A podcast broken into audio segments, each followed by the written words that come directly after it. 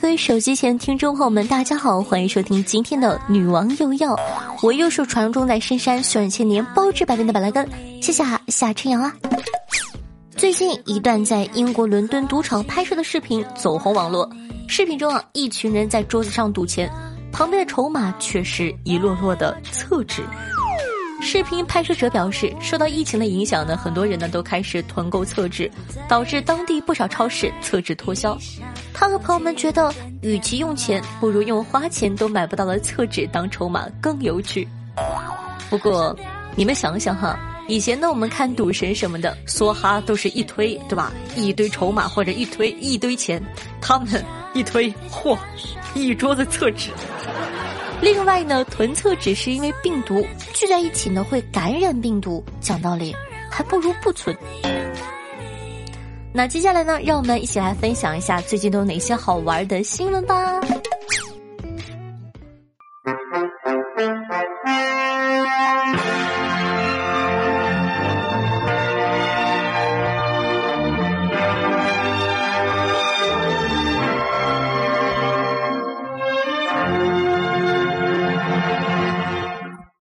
尊敬的各位手机前的听众朋友们，大家好！今天是公元二零二零年三月二十二日，农历二月二十九。欢迎收听本期的沙雕新闻。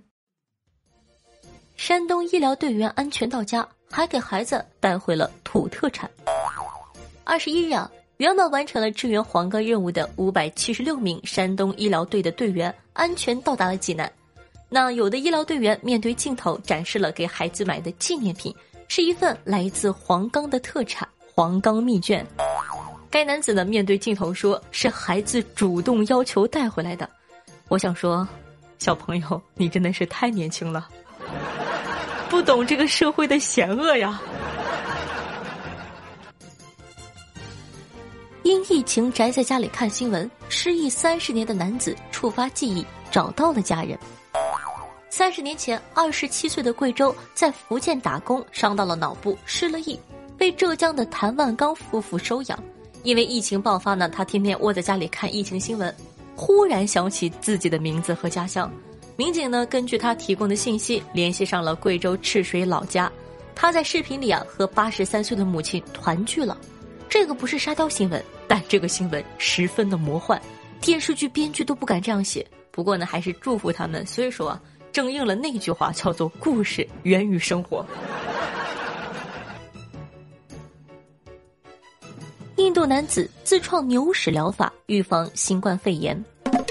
近日，印度吉德勒多尔加一名男子自称用牛粪可以预防新冠病毒，于是乎啊，他带着朋友们沐浴在牛粪之中，一同净化心灵。他表示，只要每六个月沐浴一次牛粪，就可以让身体清洁。呃，怎么说呢？从概率上来说，确实呢有助于预防新冠肺炎，因为你洗了牛粪澡，别人都会远离你，降低了接触传染的几率。你想想，没毛病啊。不过这种预防还是算了，我还是喝口恒河水压压惊吧。接下来呢，再和大家分享一则有关于印度的新闻。据今日印度新闻报道，当地时间的三月九日。印度孟买在一年一度的撒红节庆典上，将一尊代表新冠病毒的十五米高怪物塑像进行火烧。当地人认为呢，焚烧塑像象征着人们战胜了这种致命性的病毒。讲真的，三哥们的脑回路真的不是五等凡人能揣测的。说实话，你还不如回去用牛粪洗澡。接下来呢，和大家分享一条极其魔幻的新闻。说这个西班牙一名男子街头遛假狗被发现，警方命令其回家。三月十六日下午啊，西班牙博伦西亚市警察在巡逻的时候，发现一名假装遛狗的男子。该男子呢牵着一只玩具狗在街上假装遛狗，试图绕过西班牙国家发布的紧急隔离令。被发现后啊，警察命令该男子立刻回家，并没有因为违反紧急令而对其罚款。据报道，西班牙发布紧急状态后。狗主人呢可以出门遛狗，但要保持在一个短距离。违反法令的人呢将被处以六百零一欧元至三万欧元的罚款。那么问题来了，为什么有零头？不过讲道理，你就算是带个扫地机器人，也比牵个玩具狗强吧。看来呢，沙雕真的是不分国界。男子修改无线密码被邻居质问：“我孩子考不上清华，你负得起责吗？”据媒体报道啊，一男子站在自家的门口，遭到女邻居怒气冲冲的大声质问：“你改 WiFi 密码，为啥不通知我？我儿子快高考了，上网课，孩子考不上清华，你负得起责吗？你？”讲道理，破案了呀！原来我没考上清华，就是因为我邻居他不装 WiFi。哼！新冠疫情期间呢，北京一名代购在微信朋友圈推销自己近期从韩国买回来的商品。韩国呢属于疫情严重的国家，附近居民认为这名代购没有遵守规定隔离，于是呢向警方举报。三月十三日。北京市公安局昌平分局东小口派出所的民警告诉了《北京青年报》的记者，并未查询到这名代购近期出入境的记录。经查实啊，该代购老公也说他从未出过门，说是韩国代购，其实呢就是去了一趟小区对面的批发市场。我懂了，表面是防疫新闻，实际上是三幺五打假吧。韩国男子把三十九张万元纸币放入微波炉消毒，闻到了阵阵糊味。新冠肺炎疫情呢在韩国蔓延，因为听说纸币可以用微波炉消毒，最近啊，釜山一名男子就把三十九张一万元面值的韩币，约合人民币两千三百元，放进微波炉里加热，不料中途呢却传出了阵阵的糊味儿，现金变成了一堆火烧币。韩国央行人员提醒啊。说这个银行对市面的回笼现金都做过特殊的处理，并单独封存。个人防护呢，主要是数钱后好好的洗手，用微波炉消毒有没有效果不清楚，但很明显容易起火。其实啊，我也不是对有钱人有啥看法，但是我真的特别想知道，这些有钱人都这么有想法，那他们的钱到底是怎么赚来的呀？急，在下等。小伙坠湖漂流了两天，被救后称人太多，不好意思求救。二月二十四日上午，南京江宁九龙湖湖心岛上传来阵阵呼救声，热心市民报警后啊，民警立刻赶到现场救援。被救男子称，二零一九年十月来到南京打工，一直没回老家。今年二月二十二日下午啊，在九龙湖边散步拍照时不慎落水，却发现不会游泳的自己竟然浮了起来。于是啊，在湖上漂了两天，而之所以当时不求救，是因为人太多，不好意思。经医院检查，该男子呢身体状况正常。民警呢为其提供了水和食物后，将其介绍至辖区的一个复工企业招聘中心。好了，这下全世界都知道你因为不好意思求救，在水里漂了两天了。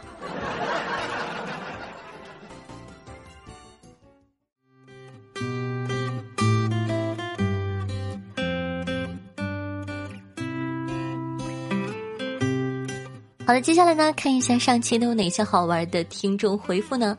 首先感谢一下凯的英雪和莫莉娜娜莎塔对上期的女王辛苦的盖楼，妹子们辛苦啦。那么问题来了，我没有男粉吗？我没有男人要吗？怪不得这么多年还嫁不出去。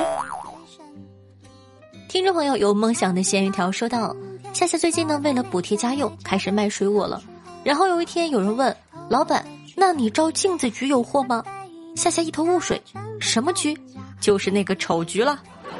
啊，这个人特别的无聊，还在括弧里打了一行字，说本段子来自于真实内容，哈哈哈哈哈哈哈。我卖水果，我自个都不知道，一天天的就知道黑我，哼。啊，这是一个咱们直播间里的宝宝，在这里呢要跟大家介绍一下，这个哥哥呢虽然说人不怎么样，但是呢还是有可取之处的。叫他的姓氏很好，他姓楼，对，楼房的楼，我们平常都喊他楼主。姓楼哎，好厉害！那你们都姓什么呢？可以在下方评论区跟我一起来探讨一下哦。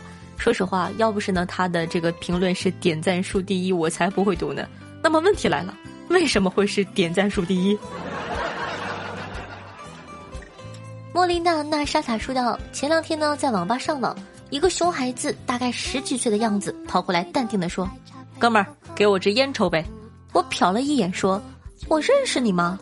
哪知道熊孩子撒腿就跑，边跑呢边对旁边的小伙伴说：“快走，这哥们儿认识我吗？”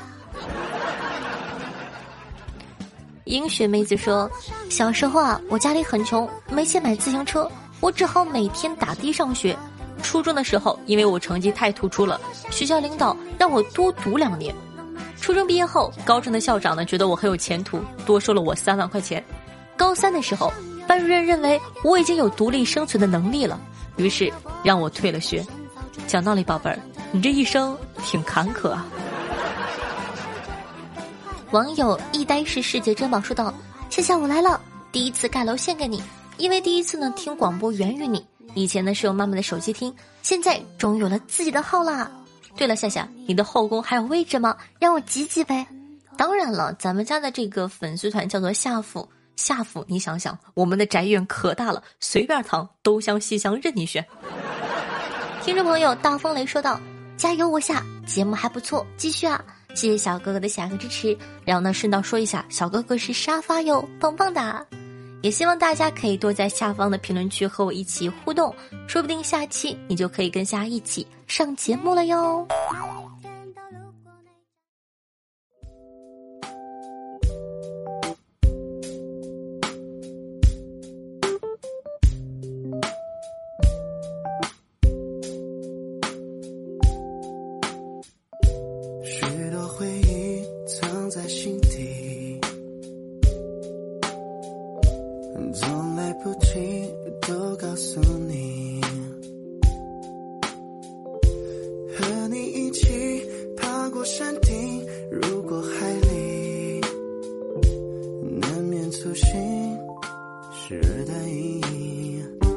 好听音乐，开心心情呢。这样的一首歌曲来自于佳韵，名字叫做《和你》，送给大家。